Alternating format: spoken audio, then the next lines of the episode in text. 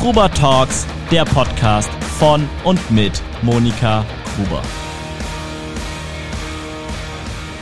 Liebe Facebook, Instagram-Freunde, liebe ja, äh, Homepage-Freunde, was auch immer, wir reden heute über was, was ganz wichtig ist, ohne das geht es einfach gar nicht, nämlich über Geld. Und ich freue mich sehr, dass ich eine Spezialistin zum Thema Frauen und Geld habe, nämlich die Anne Cornelli, eine sehr erfolgreiche Geschäftsfrau, die zwei, darf ich sagen, über 50, hast du schon über 50? Was, du zwei, darfst das sagen, ja. Ich darf das sagen, zwei äh, erfolgreiche Firmen gegründet hat. Zum einen ein Karrierenetzwerk, das 2000 Frauen miteinander verbindet, die Frontfrauen und dann noch ein unabhängiges Finanzportal für Frauen, nämlich Her Money. Mhm.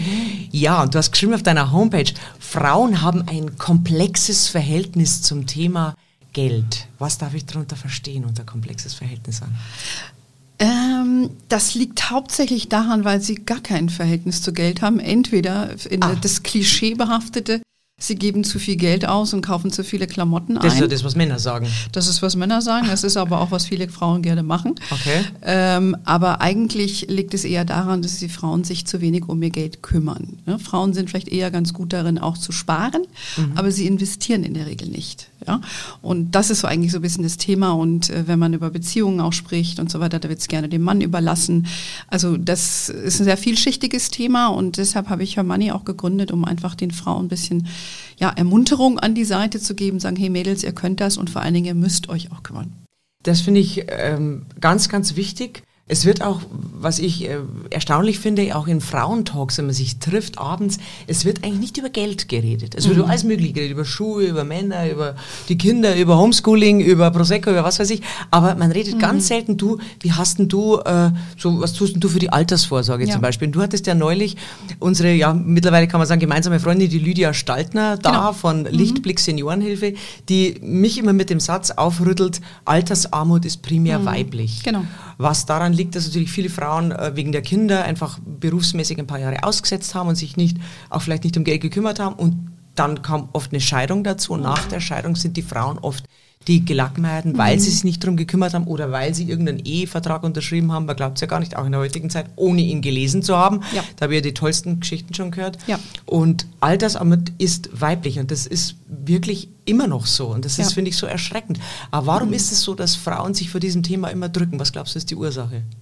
Das ist, glaube ich, sehr stark verwurzelt in unserer Geschichte. Ich meine, du musst ja mal belegen, dass äh, in fast noch unserer Lebenszeit. Äh, Frauen durften ja äh, keine eigenen Konten führen. Mhm. Äh, sie, äh, dies galt ja diese, diese Hausfrauen-Ehe, du musstest deinen Mann um Erlaubnis bitten, um zu arbeiten. Das ist ja alles noch nicht so wahnsinnig lange her. Mhm. Und ich denke, dass diese äh, übrigens sehr westdeutsche äh, Einstellung natürlich äh, sehr stark nachhalt.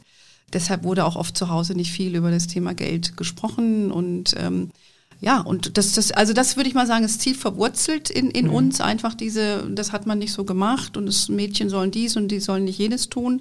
Ich glaube, das ist ein, ein wesentlicher Treiber, warum wir Frauen uns da eigentlich so, ja, so ein bisschen sozialisiert wurden, das nicht zu tun.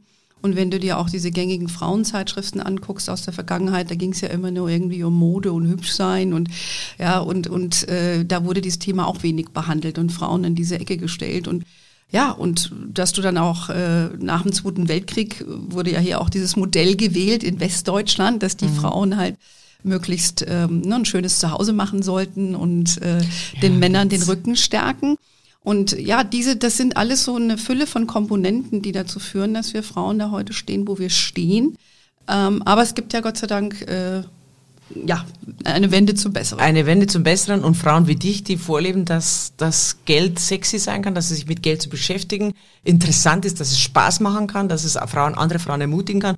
Du bist ja eine der Vorreiterin gewesen, du bist ja schon ganz früh, du bist ähm, ähm, 89 nach Amerika gegangen, nach Boston, um dort für Pioneer tätig zu sein, warst drei Jahre dann dort, bist dann äh, Geschäftsführerin von Morningstar in Deutschland gewesen, die erste weibliche Geschäftsführerin von Total. Morningstar, hast dann noch eine, in, warst in einer europäischen Managementfunktion noch tätig, hast zwei Kinder, das darf ich hier sagen, ja. weil der Ian, der Steve nicht, aber der filmt uns gerade, äh, dein erwachsener Sohn und hast eine wunderbare ja. Tochter und du warst immer, du hast immer sehr viel gearbeitet und, und trotzdem mhm. eine Familie gehabt, eine Partnerschaft ja. gehabt, zwei Kinder. Das, es geht, aber es, es ist natürlich Wahn. Ich glaube, ich, beim Zuhören werde ich schon müde, wenn ich das überdenke. Wie, dein Tag hat auch nur 24 Stunden. Wie geht das? Zeitmanagement oder einfach dir Spaß am Arbeiten oder wie? Also zunächst mal muss ich sagen, dass ich, ich habe ja lange in den USA gelebt, ähm, das hat mich extrem geprägt und vor allen Dingen die Frauen, die mir dort begegnet mhm. sind. Und äh, in meiner Zeit vor Pioneer war ich in einem amerikanischen Arbeitgeberverband tätig, also ich war ein bisschen länger da. Ja. Und äh, da habe ich da schon sehr viele Frauen gesehen, die gearbeitet haben und die Kinder bekommen haben und Vollzeit gearbeitet haben und das völlig normal war. Und dann habe ich mir damals gedacht, Mensch, also ne, was die können, kannst du auch. Mhm.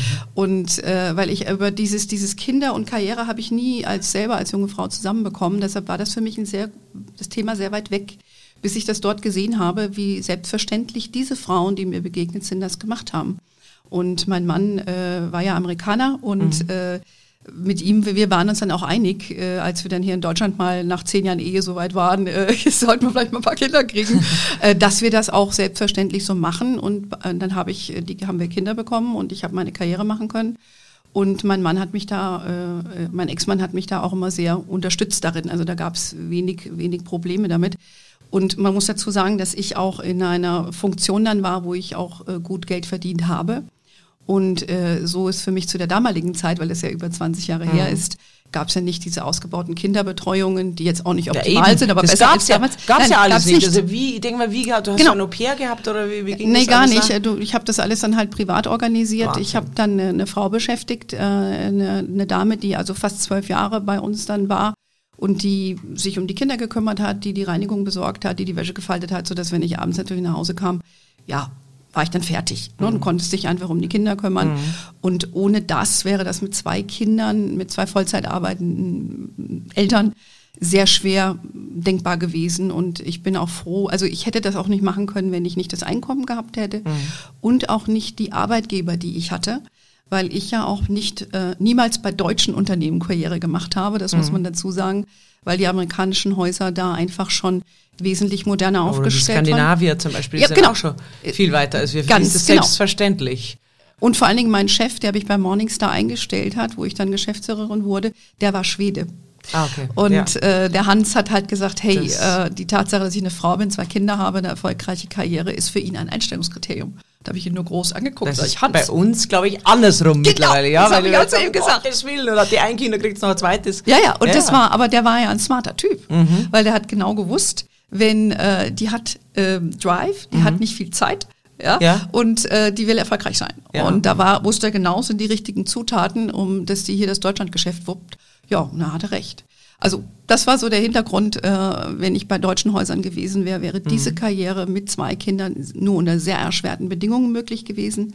Und wir setzen uns ja heute auch mit dem Netzwerk der Vorfrauen dafür ein, dass du ne, Arbeit in Homeoffice, was ja jetzt en vogue ist, ja, ja zu, zu einem Punkt, wo man fast schon sagt, muss ich wieder daheim arbeiten. Ja, genau. Jetzt ist es so an einem Punkt, wo die Leute lieber, glaube ich, ins Büro wollen und genau. einfach, weil, sie, weil der Mensch genau. ein soziales Wesen und sie einander sehen wollen. Ja, aber du, du siehst ja jetzt an dieser Corona-Situation und dass auf einmal schwupp alle im Homeoffice sind. Ja, und wie das geht. Et voilà, es funktioniert. Ja? Das, also in unserem Fall ja. in, der, in der Fondsbranche, die Fondsmanagerinnen managen jetzt vom Küchentisch und bewegen Milliarden. Ja. Geht. Vertrieb geht auch über Video und Zoom-Calls. Also alles, was vorher so als Argument angeführt wurde, äh, funktioniert jetzt mehr als gut. Also könnte eigentlich die, die also so beschissen, Entschuldigung, die Zeit auch sein mag mit Corona und durch ja. Corona, könnte das den Vorteil haben, dass doch vieles, was früher nicht machbar ist, jetzt durch Corona plötzlich, man sieht, okay, es ist machbar. Man kann von zu Hause aus arbeiten, die Leute können Familie und Beruf besser. Es ist auch dir immer ein Herzensanliegen äh, mhm. gewesen, die, die Leute zu, zu sensibilisieren dafür, dass Frauen ihre, ihre Karriereabsichten mit ihrem ja, mit ihrem Familienwunsch vereinbaren können und, und Frauen Absolut. dahingehend zu fördern. Also ich denke, dass Corona da hat sehr viele Schwächen in unserer Gesellschaft äh, offenbart.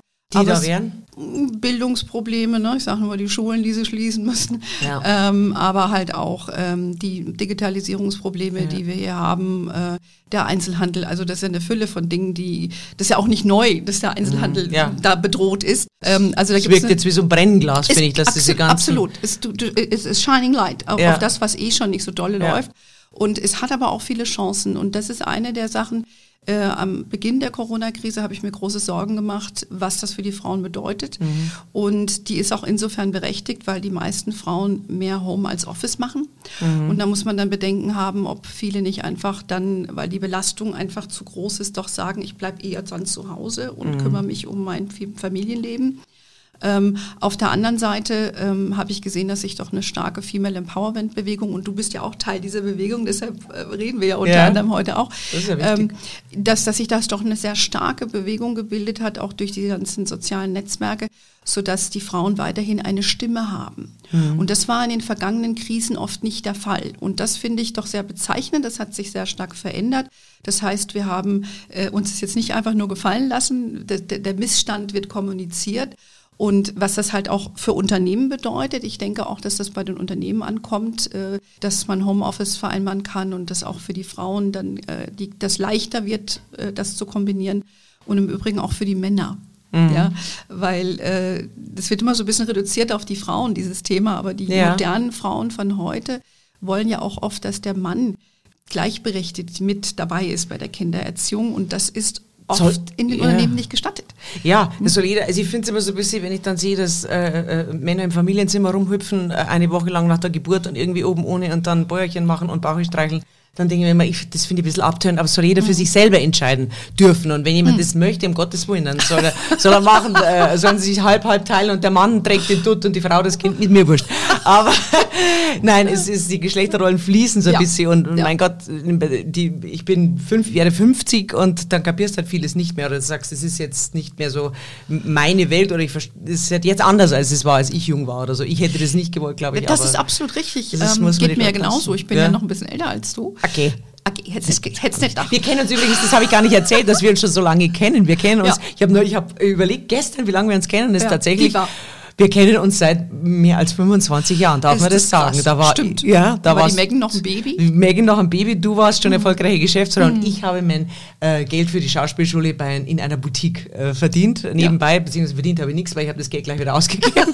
und da haben wir uns kennengelernt genau. und äh, auch nicht aus den Augen verloren, Gott nee. sei Dank. Das nee. finde ich total ja. äh, spannend und bin sehr froh drüber. Ja, genau. Und deine Karriere hat ja dann, äh, ist ja dann abgehoben wie eine Rakete. Und Ach, ich weiß ja. noch, irgendwann mal habe ich diese nette Verkäuferin aus der Boutique, dann habe ich einen riesen Poster an der Stadt gesehen und da stand da, schmeckt's nicht. Dachte ich, das ist doch die Moni, die kenne ich doch. ja, Die schläft mit jedem, drum ist ja auf dem Plakat. Nein. Aber was ich dir noch fragen wollte, glaubst du, weil wir gesagt haben jetzt in der Corona-Krise, dass, es, dass Frauen sich gut zusammengeschlossen haben, mhm. dass dafür die sozialen Medien gut waren. Ich habe immer, ich sage immer zu Leuten, wir, wir müssen lernen, noch bessere Netzwerkerinnen zu mhm. werden. Deshalb ist ja auch, da hast du ja auch deine beiden Firmen gegründet ähm, ich finde, Männer tun sich da oft leichter. Die lassen auch so persönliche Aversionen außen vor. Ich glaube, die mögen sich teilweise gar nicht, gehen aber trotzdem zum Golfspiel und machen da einen mhm. Deal. Ja. Und wir Frauen halten uns oft, mhm. was mich so ärgert, mit so Kleinigkeiten auf, ja, die ist hübscher, die ist schlanker, mhm. die hat einen festen Mann und die ist reicher oder mhm. was weiß ich. Und ähm, das stört mich immer so ein bisschen, weil ich mhm. glaube, wir könnten noch viel mehr bewegen, mhm. wenn wir A, glaube ich, ich weiß nicht, vielleicht widersprichst du mir, wenn wir nicht versuchen, äh, das Gleiche zu tun, was die Männer jahrelang getan haben, nämlich uns ein bisschen in die Ecke zu drängen und zu sagen, wir Frauen sind jetzt die Besten und dann haben wir wieder, dann sind wir keinen Deut besser als die Männer das jahrelang mhm. waren. Mhm. Ähm, und wenn wir zusammenhalten und uns gegenseitig stützen und gute Tipps geben, und es gibt ja genügend Frauen, waren bei dir immer Frauen mhm. äh, primär die Vorbilder oder eher Männer, wo du gesagt hast, das gefällt mir wieder. Das wie der das anpackt oder wie der das. Also der Hans haben wir erwähnt. Der Hans, also ich, ich habe immer äh, sehr viele, ähm, doch einige, würde ich mal sagen, äh, Förderer gehabt. Das waren in der Regel Männer, weil die saßen halt an den Schaltstellen der Macht, mhm. die aber ich sag mal einfach mal ähm, flachsig mein Talent irgendwie erkannt haben und aber natürlich auch in Eigennutz gesehen ja, haben, klar. wie ich es eben beschrieben habe. Ähm, und die mich dann auch gefördert haben. Also das, das hatte ich schon. Leider gibt es sehr wenige Frauen in meiner Karriere, die habe ich halt bei Pioneer, habe ich die auch gesehen in den USA. Ähm, die fand ich auch alle cool, aber mit denen hatte ich oft nicht unbedingt direkt zu tun, aber das mhm. war mehr ein bisschen aus der Beobachtung heraus. Und halt die Frauen, die ich geschildert habe, die die Kinder mhm. bekommen haben bei dem mhm. anderen Arbeitgeber. Ähm, und aber ja, also von daher, ich, ich hatte das schon, aber so eine Frau, die mich jetzt persönlich über den Weg geleitet hat, also ich hatte eine weibliche Chefin sehr wohl bei mhm. Pioneer in Deutschland, äh, mit der bin ich auch sehr gut zurechtgekommen. Das war damals unter der Ägide, wo ich, den, wo ich schwanger war mit dem Ian. Äh, die hat das dann auch sehr unterstützt, als ich zurückgekommen bin nach ähm, der Geburt und wollte mhm. wieder arbeiten, hat mich sofort wieder auf die Bühne gestellt. Dachte ich mir, okay, jetzt bin ich wieder da, jetzt muss ich. Und dann habe ich aber beim zweiten Kind das genaue Gegenteil erfahren. Dann hatte ich einen männlichen Chef und ah. der hat mich diskriminiert. Ja. Und der wegen hat mir wirklich, deines, weil ich, der sagte zu mir, du hast zwei Kinder, was machst du denn eigentlich hier? Wow. Ne? Das darfst du halt gesetzlich nicht mehr sagen, aber mhm. das war damals so. Und ähm, ja, ich will mal sagen, ich, ich habe halt eine gewisse Persönlichkeitsstruktur und ähm, Das ist übrigens auch ein Grund, warum ich das Netzwerk habe, äh, weil ich der Meinung bin, nicht jeder, die diese Persönlichkeitsstruktur von mir hat, die eher extrovertiert ist und auch mhm. äh, doesn't take no for an answer. Äh, das, mhm. das, das, das entspricht nicht jeder äh, Persönlichkeit. richtig. Und ich habe in meiner Karriere sehr viele sehr intelligente, deutlich smartere Frauen als mich getroffen. Das kann man mir vorstellen. Es gibt kein, fast keine smartere Ich kenne fast keine smarte Frau, ganz ehrlich. Ich kenne viele Frauen. Danke dir. Genau, ich kenne viele smarte Frauen, das stimmt. Ja, absolut. Aber wirklich ja. war, die wirklich sehr intelligent sind, auch sehr gebildet. Ja. Vielleicht soll ich das auch nochmal sagen und äh, die aber einfach gewisse Verhaltensweisen ablehnen. Mhm. Und die verlierst du einfach und äh, die, die schreien nicht hier, wollen in die erste Reihe, die wollen eher gesehen werden und, äh, und dann befördert werden. Und mhm. das funktioniert in der sehr männlich geprägten Welt sehr schlecht. Ja, weil wir Frauen denken halt immer noch, Gott, der muss doch sehen, was ich kann. Mhm. Ja, aber ja, tut er, aber dann vielleicht will er einfach, dass du das weitermachst, weil das ist ja, ja schlecht, ja. wenn er dich befördert, dann muss es ja jemand anders machen. Und vielleicht ist ihm doch lieber einfach, weil er es gewöhnt ist, seit 30 Jahren ein Mann einfach in dieser Position.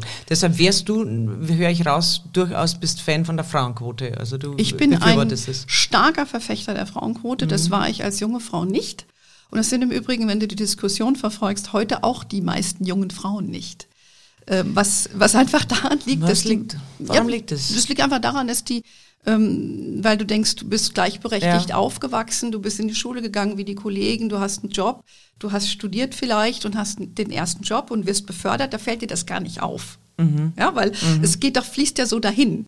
Und Oder meinst du nicht, dass sie denken, ich will wegen meiner Leistung befördert werden und nicht, weil ich jetzt eine Frau bin, weil das doch, doch, das stimmt auch. Das auch diskriminieren. Nur ich, ich, war, ich habe jahrelang auch so gedacht, ich habe gedacht, naja, man möchte ja wegen seiner Leistung irgendwie mhm. erkannt werden mhm. und, und gefördert mhm. und befördert werden und nicht nur, weil ich eine Frau bin. Das mhm. ist ja per se auch schon wieder diskriminierend. Mhm. Andererseits habe ich mir gedacht, haben wir jetzt jahrzehntelang hingenommen, dass es andersrum ja. war und Männer nur, weil sie Männer waren, mhm. weiterkamen. Das ist auch und eine Quote. Auch eine Quote. nur eine umgekehrte. Ja. Genau. Ähm, nee, du hast recht, das, das ist sicherlich auch ein großer Faktor, weil die Frauen sagen, ja, Moment, erstens mal merken sie am Anfang, es funktioniert eigentlich. Und dann heißt das brauche ich nicht, weil ich bin, ich glänze über Leistung. Mhm. Aber was man eben vergisst, ist, Karriere zu machen, ist wieder was anderes, als nur einen Job zu haben. Mhm. Weil ähm, wenn, wenn du einfach äh, arbeitest, dann wird das wahrgenommen. Ja, wenn du aber vorankommen möchtest und du gehst in, steigst immer höher in Führungsebenen auch auf, dann sind ganz andere Dynamiken wichtig und dann ist es auch wichtig, äh, wie politisch du vielleicht auch denken kannst, warum Entscheidungen gefällt mhm. werden. Du darfst Dinge nicht persönlich nehmen und äh, du nicht, wir sind beide Krebse. Schwer, ja. ja, also ich oh, nehme Dinge alles immer, persönlich. Ja, ich auch. Ja, ja total. aber ich, ich bin auch nachtragend. Nee, das bin ich jetzt nicht. Nicht? Nee, wie Elefant. Aber, ja, aber nee, aber ich, ich habe das gelernt, dass okay. das keine gute Idee ist und das habe ich übrigens auch sehr stark gelernt von meinem schwedischen Chef. Mhm weil wenn du dort in, in diesem schwedischen Umfeld, es war zwar ein amerikanisches Unternehmen, aber es war sehr geprägt von den nordischen Kollegen halt in Europa, aber das waren die Zentrale. Äh, da wurde einfach alles so besprochen, wie wir beide hier sitzen am großen Tisch und alles. Ja, wo mhm. du sagst, müssen wir das jetzt hier? Ich könnte lieber vier, unter vier Augen. Mhm. Aber dann habe ich verstanden, das ging nicht gegen mich, es ging okay. einfach um die Sache. Und das finde ich auch, das zeichnet auch die in den nordischen Ländern aus. Sie sind da viel weiter. Und dann habe ich gesagt, das, das, musst du ablegen. Es geht nicht um deine Person, es geht um die Sache. Und nachdem ich das verstanden habe, habe ich das, bin ich damit gut klargekommen. Mein Chef war ja Holländer, der war es genauso. Also genau. Also da wurde auch in großer Runde immer besprochen, genau. als ich noch einen anständigen Beruf hatte. Und, ähm, und das fand ich am Anfang auch ein bisschen befremdlich, mhm. aber wahrscheinlich ist es gescheiter, weil nichts hinterm Berg bleibt. Genau. Und dieses Gemauschel, Richtig. Äh, dann, das wird ja. immer irgendwo existieren, ja. aber es ist nicht so stark. Aber Frauen können sich auch ganz oft, habe ich festgestellt im Berufsleben, nicht gut verkaufen. Mhm. Sprich, wenn es dann ums Geld und die mhm. Gehaltsforderungen geht. Also man ist dann mhm. immer mit dem zufrieden, was man angeboten ja bekommt und mhm. fightet nicht mhm. und sagt nicht, ja, aber hör doch zu, ich mache das und das mhm. und das. Was würdest du Frauen raten, mhm. wenn die in eine Gehaltsverhandlung gehen oder wenn es einfach wirklich ans Eingemachte, nämlich ans Geld geht? Mhm. Erstmal in die Gehaltsverhandlung gehen. Einmal? Viele machen das nicht. Ja. Und äh, okay. viele sagen, ach, jetzt habe ich das, es langt schon. Habe ich sehr mhm. häufig auch gehört. Es langt mir, weil.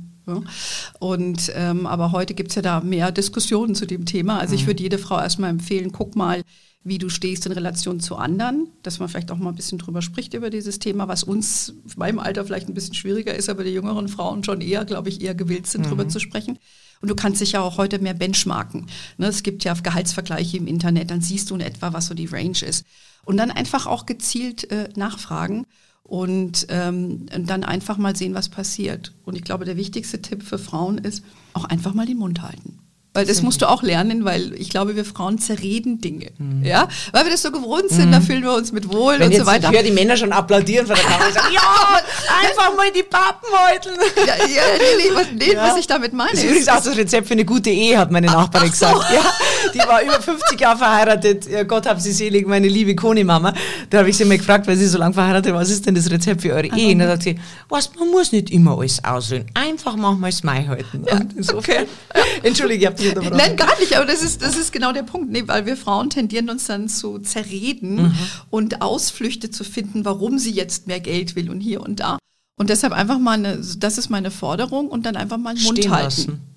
Mhm. So. Und das muss man aushalten können, aber das kann man üben. Also wir haben ja da hier eine, ein paar Gehaltscoaches, mit denen wir auch arbeiten. Und die empfiehlt es also auch immer. Das gibt's ein Gehaltscoach, finde ich ja mehrere. total spannend. Ja, also hier in München gibt's ja die Claudia Kimmich, das Aha. ist ja auch so ein Urgestein. Schon gehört, genau, genau. genau. Und die Claudia, die, die ist sehr unterhaltsam, aber die, die sagt ja auch solche Sachen. Und du musst doch einfach dann mal ruhig sein und es aushalten, weil der Gegenüber, dem ist es oft unangenehmer als dir selbst. Das stimmt. Stille auszuhalten ist nicht einfach. Aber jetzt nochmal, wenn wir schon beim Thema Geld sind, du hast auf deiner Homepage geschrieben, du möchtest, dass Frauen äh, nicht nur gute Sparerinnen mhm. sind, sondern gute Anlegerinnen. Absolut. Und ich weiß, dass wir schon oft darüber geredet haben, weil ich habe ja super, super konservativ angefangen und zu dir gesagt, nein, und wo du gesagt hast, ja, aber würdest du nicht mit Aktien? Und ich gesagt, um Gottes Willen, mein Geld so hart verdient, um da jetzt zu spekulieren. Und ich glaube, dass viele Frauen auch so ein Sicherheitsdenken haben. Also selbst wenn sie jetzt Geld, so Schmuggeld, wie ich immer sage, zur Verfügung hätten, wo sie sagen, okay, jetzt habe ich, was weiß ich, 500.000 Euro, wo ich sage, was mache ich mit dem Geld? In Zeiten von Nullzinspolitik muss man sich, glaube ich, also das mhm. für sein sauer verdientes Geld hat man die Pflicht, sich Gedanken zu machen. Genau. Wie kann ich dafür sorgen, dass es zumindest nicht weniger wird und im besten Fall auch noch mehr? Und deshalb, ja, ist es für jemand, der gar keine Ahnung hat vom Aktiengeschäft, ich meine, du bist in der Materie drin seit Jahrzehnten, du kennst dich aus, was würdest du diesen Frauen sagen? Weil ich habe festgestellt, dass einem zum Beispiel die, die Banker der eigenen Hausbank oft ähm, sehr lustige Sachen empfehlen, wo man dann äh, sagt, mm, eine Schiffsanleihe, ich weiß nicht, ob das so unbedingt mein Ding ist, wenn der Kahn untergeht irgendwo, mhm. keine Ahnung, aber mhm. einfach, ähm, man muss, glaube ich, äh, ich sag du, eine Kombination bei mir war es aus Bauchgefühl, mhm. mhm. Angst, das Geld zu verlieren und dann sich rantasten an die Materie Aktie. Und man kann ja mit mhm. ganz was Einfachem anfangen, nämlich mit Fonds. Ja. Damit hast du Bitte. schon beantwortet. Ja. Also dein Weg, den du gegangen bist, weil wir haben ja mit im Rahmen von Her Money, äh, gleich warst du ja, haben wir das erste Interview zusammen ja. gemacht. Und wenn ich mir das anschaue, dann haben wir in der Folge uns ja immer wieder gesehen auf genau. der Veranstaltung, die wir hatten in München letztes Jahr. Dann das Interview, das wir im Sommer geführt haben, das, das sind ja Welten dazwischen. Das ja? Von wie Pfui ja. Teufel zu, ich habe diese Aktie, ich habe diesen Fonds, ich mir was mit der Moni passiert. Ja. ja. Aber, aber den Weg, äh, den du gegangen bist, der ist völlig typisch auch für viele Frauen. Äh, wir, natürlich wollen wir unser Geld beieinander halten. Es, es sieht erstmal besser aus, wenn du auf ein Festgeld guckst und siehst diesen Betrag, mhm. denkst du, Gott sei Dank noch alles da. Ja, ne? ja. Äh, wobei das natürlich auch nur, wissen wir ja, bis zu 100.000 Euro pro Bank gilt, ne? Mhm. weil dann gilt ja äh, die Einlagenversicherung ja, äh, nicht mehr. Und äh, also mein Tipp ist einfach, das so zu machen, wie du es gemacht hast, dich erstens mal ein bisschen schlau zu machen. Mhm. Das geht natürlich bei Her Money äh, wo wir da den Lebensphasen beschreiben, wie du dich dem Thema auch näherst. Äh, wichtig natürlich, jetzt nicht nur Kopf über Hals erstmal in Aktien oder in Fonds oder ETFs zu gehen, sondern erstmal auch zu gucken, ne, hast du die Basics gemacht, habe ich überhaupt äh, eine Grundabsicherung, Berufsunfähigkeit, ne, mhm. ne, welche Versicherung habe ich, also das äh, habe ich eine Patientenverfügung, das ist ja in diesem das Zeitalter. Ein Riesenthema übrigens. Genau. Also habe ich in einem Programm erwähnt, alle denken, ich sage das aus Spaß. Nee. Wirklich bitte machen. Ja. Also ein Testament genau. wirklich und eine Patientenverfügung, um genau. einfach selber genau. sich sicher zu fühlen und den Angehörigen finde genau. ich auch das Problem zu ersparen, dass man sich äh, dann, ja, dass man eventuell sich mit dem Vormund rumschlagen Richtig. muss oder ja. dass die Verwandten in der unsäglichen Position sind zu entscheiden, okay, was machen wir? Es steht nirgendwo was. Also es ist genau. viele Menschen, aber Corona bringt das auch wieder hoch, mhm. haben unglaubliche Angst, sich mit diesem Thema zu Richtig. beschäftigen. Also ja. sterben, ableben, mhm. loslassen, das ist ja. für viele so ein No-Go-Thema. Mhm. Das ist mhm. natürlich auch unserer Kultur geschuldet, ist in anderen Kulturen anders. Ja, also ich erlebe das auch im Privatbereich, dass Leute, die das wirklich besser wissen müssen, äh, es nicht machen. Mhm. Und äh, das ist für viele ist das einfach eine emotionale Hürde und äh, Über 80 hat auch was mit Vertrauen. Ja, ja, und vielleicht auch was mit Vertrauen gegenüber der Person, dem du dich in die Hände gibst.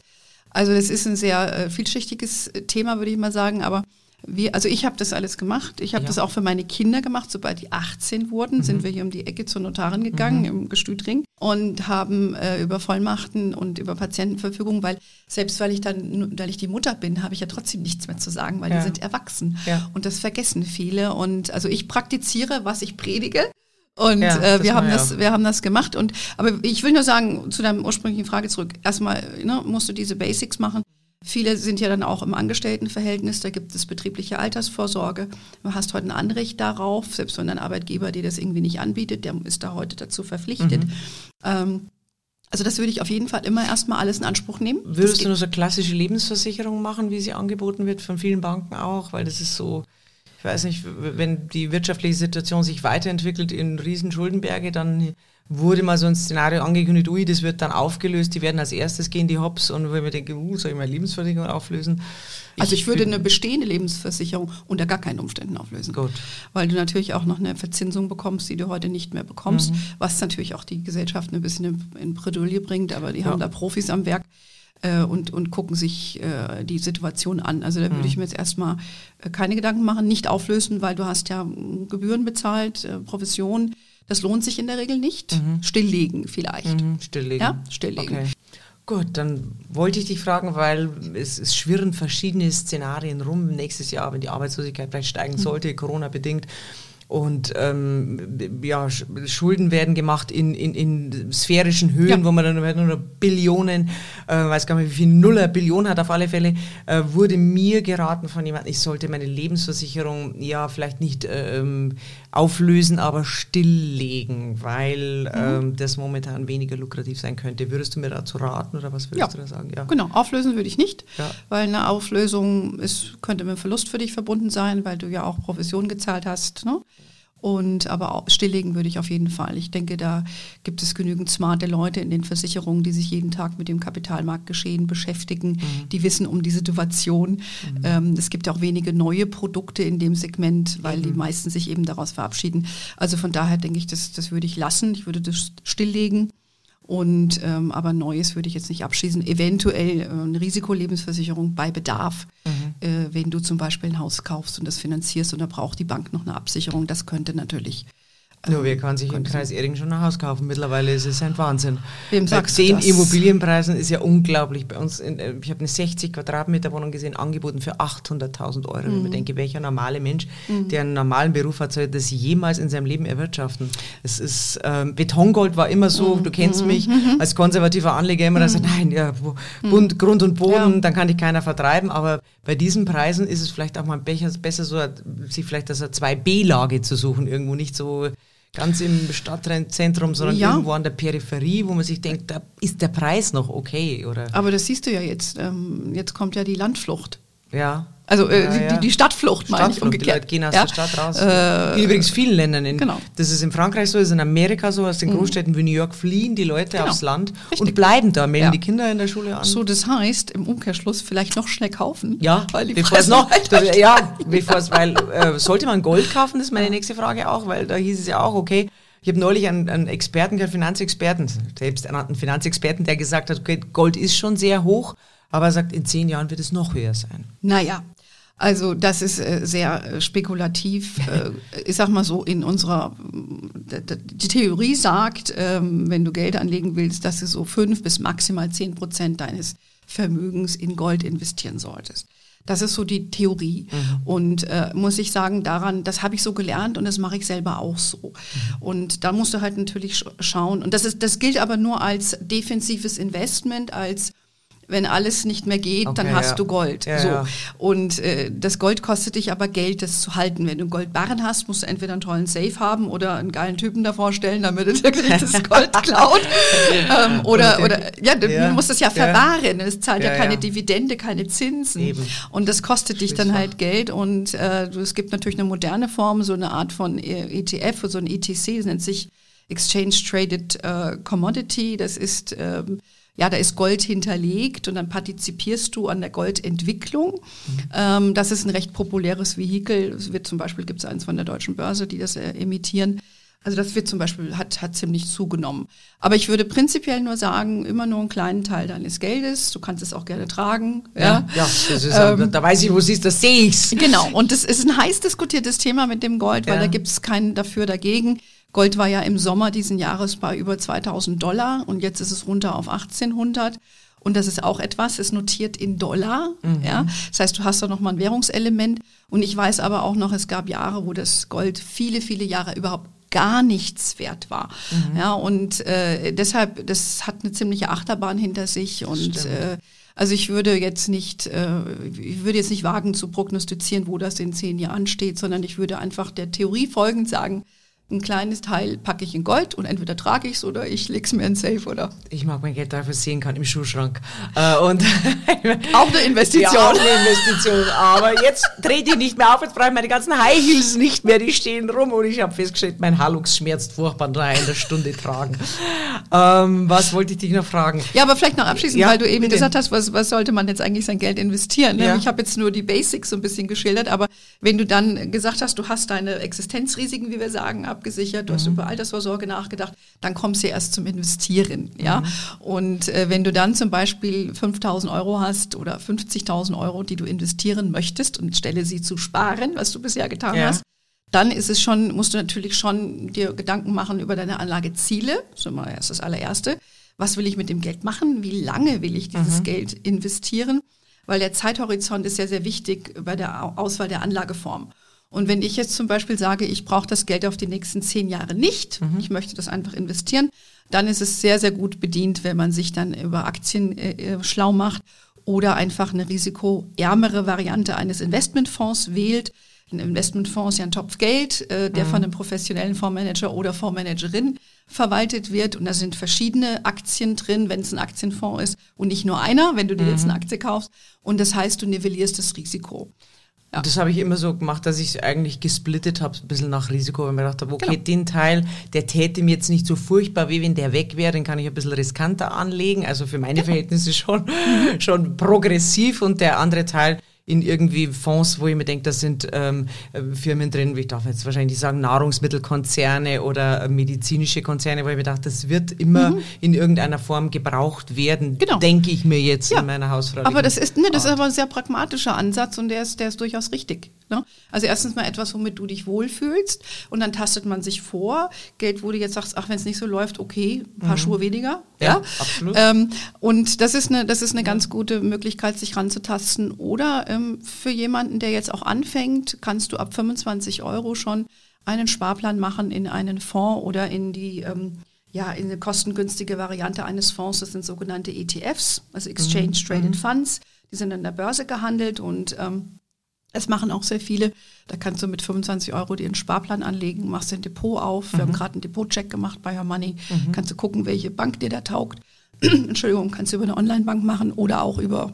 Das ist auch Hausbank. so, was viele Leute sagen dass es natürlich auch diese Möglichkeit gibt, nicht nur bei der Hausbank so was anzulegen, sondern es gibt immer mehr Online-Banken, die genau. ganz gute äh, Produkte anbieten und, und ähm, wirklich, wo sagt, es ist sehr verlockend, das zu tun. Und würdest du auch dem zustimmen? Du würdest nicht sagen, oh nein, um Gottes Willen keine Online-Bank. Also es wird immer mehr. Nee, das ist eine sehr, sehr gute Alternative. Man muss mhm. halt wissen, dass du dann halt äh, zunächst auf dich alleine gestellt bist. Und wenn du sagst, du möchtest aber jemanden haben, mit dem du drüber reden kannst mhm. und brauchst eine Beratung, findest du das dort nicht.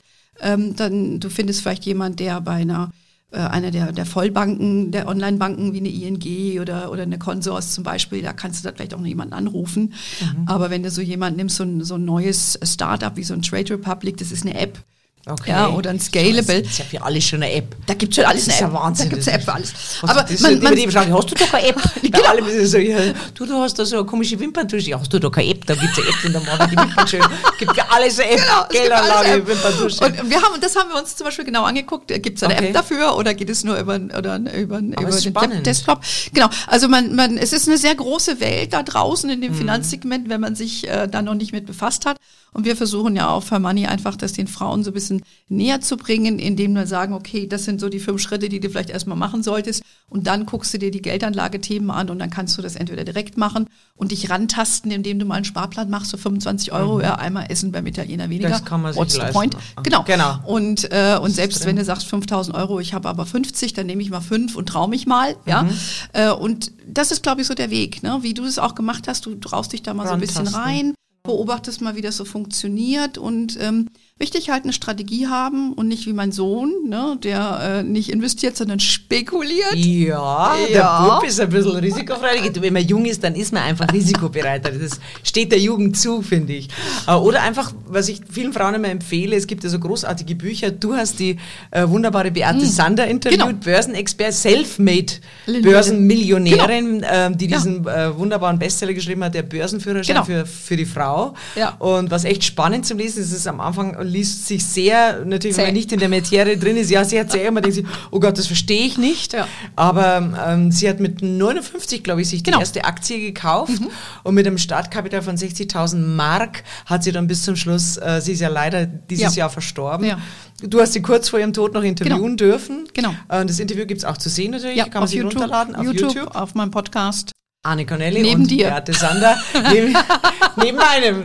Beate Sander, Gott hab sie selig. Ähm, und ähm, die hat, ist, hat sich ein Vermögen von drei Millionen Euro dann zum Schluss Genau, also ähm, die, richtig, ja, ja. Und die hat halt ähm, da wirklich im späten Alter sozusagen damit angefangen und das war dann ihr, das war aber ihr Leben. Ja. Sie Und- ist, glaube ich, Lehrerin, oder? Genau, sie das merkt man auch, wenn Ja? man die Bücher liest und wenn du mit ihr redest und so weiter. Sie, sie ist immer die Lehrerin geblieben. Sie Mhm. war Realschullehrerin und hat sich das wirklich selber alles beigebracht und ist aber auch sehr pragmatisch auch an diese Sachen Mhm. rangegangen und hat sich ja diese Hoch-Tief-Mut-Strategie zusammengelegt. Und ja, damit hat, das hat die praktiziert und äh, sehr, sehr, sehr erfolgreich. Ich muss auch sagen, ich habe auch selber viel von ihr gelernt, weil ich ja in meiner Karriere immer Fonds hatte, später halt auch ETFs und selber wenige Einzelaktien. Ich habe die zwar, äh, vor einigen Jahren habe ich mir Einzelaktien gekauft, aber da hast du so ein bisschen das Luxusproblem, weil die Märkte so gut gelaufen sind. Was mache ich denn jetzt, wenn die Kiste sich verdoppelt hat? Ja. Ja. Und ja, das Genau. war aber ganz interessant, weil sie hat gesagt, du, verkaufst deine besten Rennpferde nie.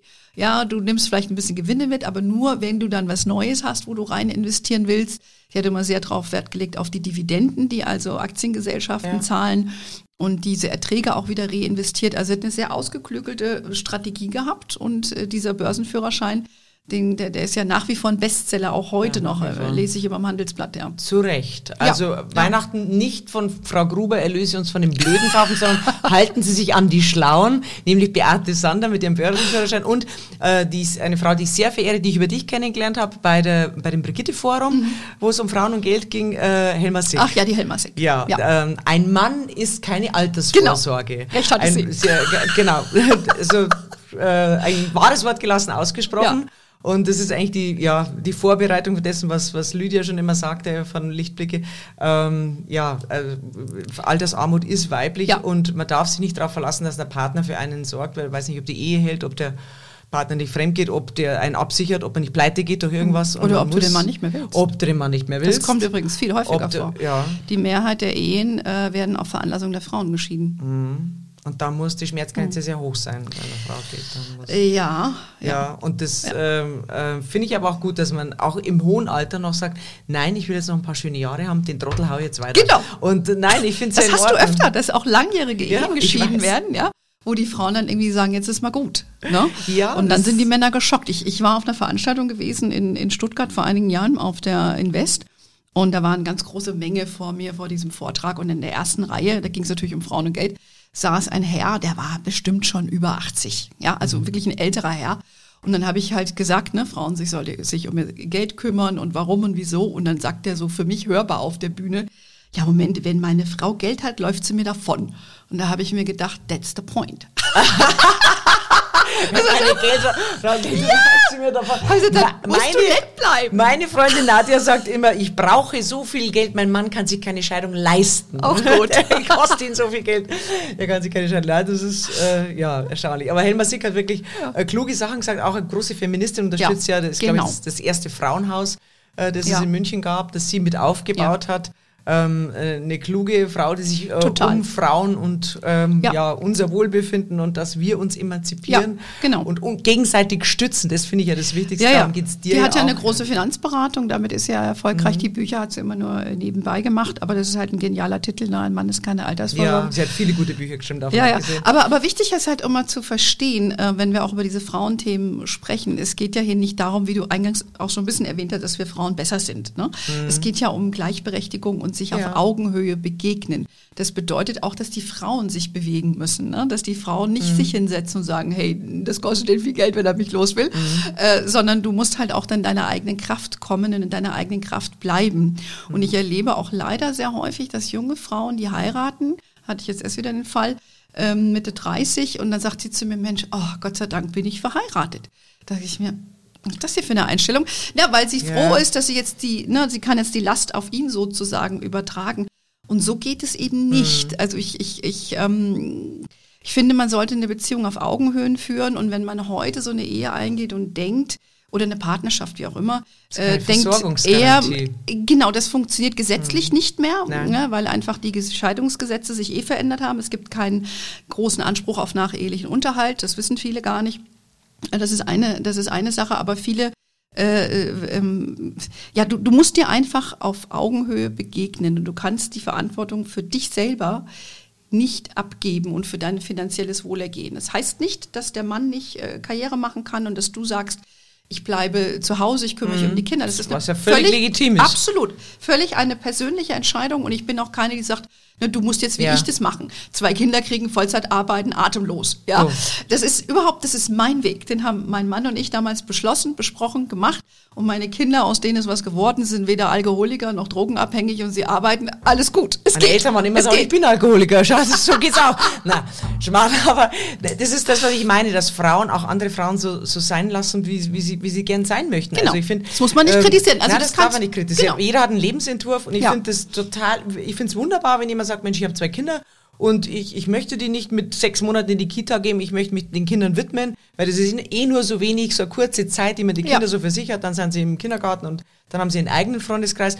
Und da, da finde ich auch, das finde ich oft wirklich geschert, wenn man in Bayern sagt, wenn Frauen, es sind nämlich nicht die Männer, die die Frauen diskriminieren, es sind andere Frauen, die dann sagen, ja. Mhm. Ja. Mhm. wie, du bleibst daheim bei den Kindern, wie, du gehst nicht wieder arbeiten, wo du sagst, "Mm, nein, Ja, ich das möchte. hast du auch. Das hast du auch Ja. Mhm. und das finde ich genauso schäbig eigentlich Ja. wie, wie Männer, die daherkommen und sagen, jetzt Ja. willst du Es- mit zwei Kindern wieder arbeiten. Es gibt einen sehr hohen sozialen Druck auf die Frauen. Die machen sich die Frauen untereinander. Sehr das gut, kommt stimmt. aber auch äh, dann von den Ehepartnern, den Schwiegereltern, ja, weil die ein andere, äh, anderes Umfeld haben. Also wir Frauen müssen schon sehr viel leisten. Es lastet schon richtig. wirklich einen Druck auf uns. Und Total. deshalb, wie du es auch schon sagtest, wir müssen uns einfach, äh, Strength lies in numbers, wir müssen uns irgendwie zusammentun und uns gegenseitig stärken und wir müssen auch nicht alle beste Freundinnen sein, ja, sondern uns ist richtig, wertschätzen. ja. Und ähm, das hast du eben auch schon gesagt, äh, Männer äh, machen viel selbstverständlicher Karriere, obwohl sie sich vielleicht nicht so persönlich Mhm. leiden können. Und das müssen wir Frauen lernen. Also wir wollen hier, was wollen wir? Wollen wir Beliebtheitswettbewerb gewinnen?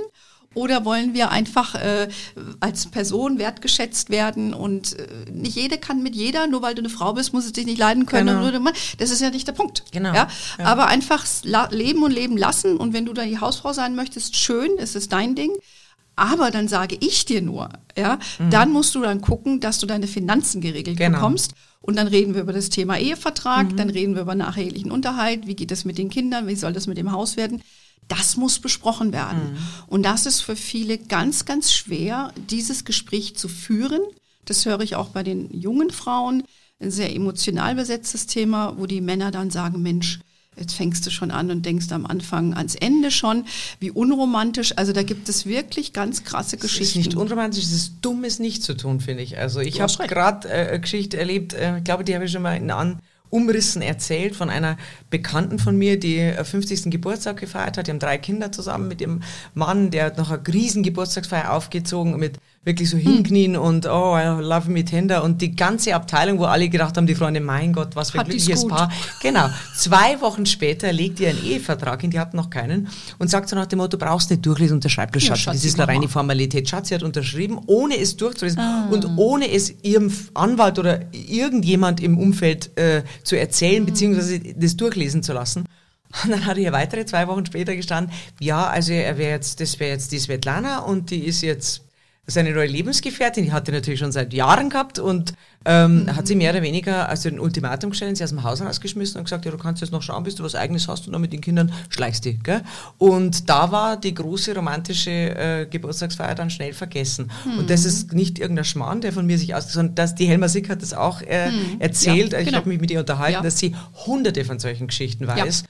Und deshalb, also liebe, liebe junge Frauen, liebe, mhm. alles gut und schön, wir alle wollen geliebt werden, wollen Absolut. geschätzt werden. Ja. Aber äh, man muss einfach auf, auf seine eigene Haut mhm. schauen, auf seine ja, auf seine Grundversorgung und man muss schauen, wo man bleibt. Und ja. das ist auch nicht dem Partner gegenüber despektierlich, das Nein. ist einfach nur vernünftig. Ja, und wenn man sich liebt, dann sollte der Partner, gegenseitig sollte man genau. Interesse haben, dass die andere Person gut versorgt gut ist und dass es geregelt ist. ist. Und ja, also wir sehen von den Anwälten, hören wir, dass viel mehr junge Frauen heimlich zum Anwalt gehen und sich zumindest schlau machen. Mhm. Also so ein bisschen ins Bewusstsein ist es schon gerückt. Mhm. Ähm, und ich denke, in dem, was wir heute auch machen, da leisten wir auch nochmal einen Beitrag dazu. Also es, wie gesagt, es geht, ich bin da ganz wichtig, für mich ganz, ganz wichtig, es geht nicht gegen die Männer.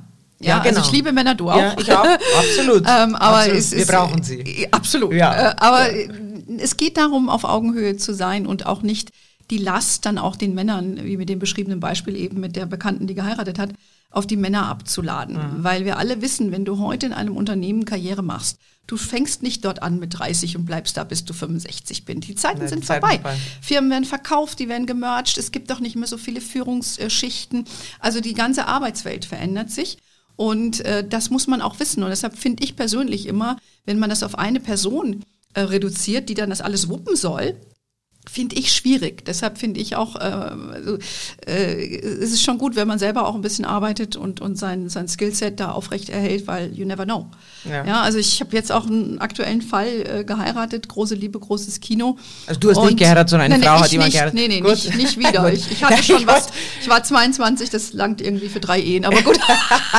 aber du hast zwei wunderbare Kinder, schau. Nein, das ist das alles gut, das ist alles gut. Alles gut. Aber, aber will nur sagen, dann hieß es, äh, Schatz, also brauchst du eigentlich nicht ne, weil ich habe ja genug und so weiter. Mhm. Und dann kam Corona. Ja, mit dem Ergebnis, äh, dass das jetzt für die Person, äh, die eine Person dann nicht so gut läuft und die andere froh ist, dass sie den Job hat. Mhm. So, das ist, was ich versuche zu ja. sagen. Man, man ist ja ein Paar, man sollte das gemeinsam gestalten und mhm. nicht alles auf einer Person. Ähm, man ist ja kein siamesischer Zwilling, genau. Aber Stichwort Corona. Ähm, wenn man so ein bisschen das Szenario sich anschaut, ähm, wird einem schon, wenn man das ein bisschen weiterspinnt, momentan wird mir so ein bisschen Angst und Bange, wenn man sich das alles so anhört, die Zahlen, die in den Raum geworfen werden von unserem Finanzminister, es geht ja nur noch Milliarden, dann krieg, wird der Club Mediterranee noch mitfinanziert mit ich weiß nicht wie viel Milliarden äh, und ist überhaupt kein Problem, Geld ist genug da. Wundert mich, weil mhm. die Schulen hätten auch schon längst saniert gehört und mhm. äh, Digitalisierung etc. Mhm. Altersarmut, Wurscht, das war alles kein mhm. Thema. Jetzt ist genug Geld da, ist ja schön, aber die Schlüsselindustrie, äh, die deutsche Schlüsselindustrie, Autoindustrie wird auf dem Altar der Elektromobilität geopfert, kann man auch drüber streiten, ob das richtig ist, Brexit. Also es ist schon ein Szenario, wo man sagt, es könnte einen beunruhigen. Und mhm. es werden sicherlich, ähm, ähm, was ja unsere Bundesregierung macht mit diesem ganzen Kurzarbeitergeld, ist ja eigentlich Insolvenzverschleppung im großen Stil. Und ähm, das kann man nicht anders, kann man nicht anders sagen. Es wird nächstes Jahr viele, viele Arbeitslose geben. Es werden viele Leute von der Kurzarbeit direkt in die Arbeitslosigkeit gehen. Mhm. Es sind die Aussichten nicht wirklich rosig. Was würdest du Frauen, die sagen, Mensch, ich will, ich habe ein bisschen was übrig, ich würde gern was anlegen, würdest du sagen, äh, in was sollen sie investieren? Oder sind es die ETFs, sind es, ähm, ist es die, äh, ja, ähm, wie gesagt, da, ich, das ist eine sehr kurzfristige Betrachtung für einen Anlagehorizont. Mhm. Ja? Äh, da muss ich einfach nur sagen, wie lange willst du dein Geld investieren? Mhm. Willst du das auf zehn Jahre investieren oder brauchst du das in einem halben Jahr? Brauchst du es im halben Jahr, lass die Finger weg von Aktien, dann brauchst du keinen Fonds, du brauchst keinen ETF. Dann bleibst mhm. du bitte da, wo du bist, bei deiner Sparkasse oder wie okay. auch immer. Ähm, das ist ganz wichtig und das äh, könnte eher noch eine Einstiegsgelegenheit sein, zu sagen, hm, mhm. jetzt gehe ich da noch mal ein bisschen mehr in den Markt, wenn der Markt zurückgehen sollte. Der Markt spricht die Börse. Und ähm, also das wäre jetzt meine, meine vereinfachte Antwort darauf. Mhm. Also ich muss sagen, ähm, ja, mir wird es auch schwindlig, wenn ich diese ganzen äh, Zahlen sehe.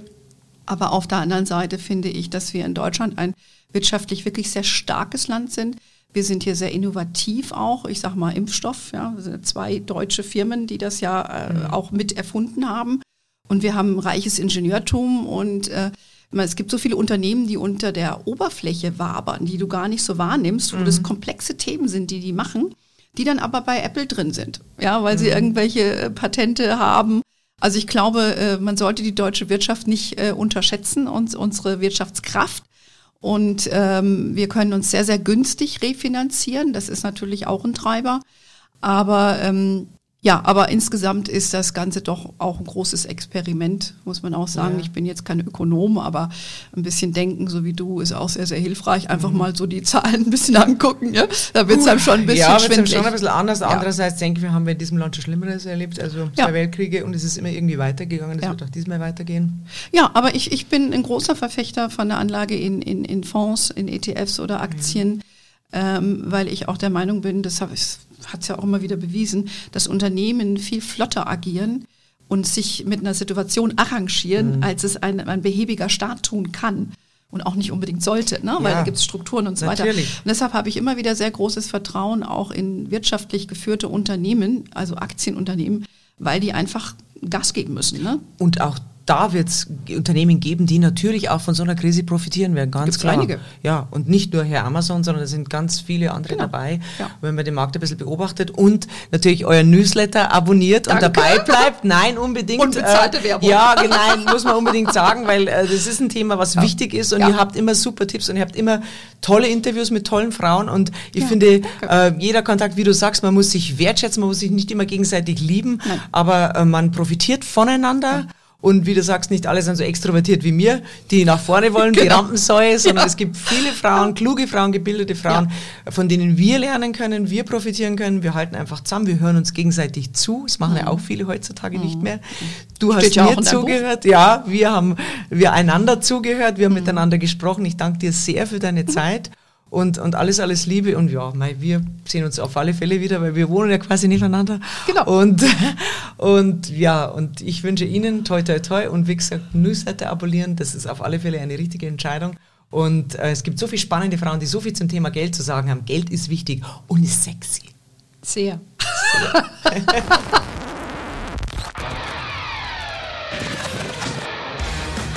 Gruber Talks, der Podcast von und mit Monika Gruber.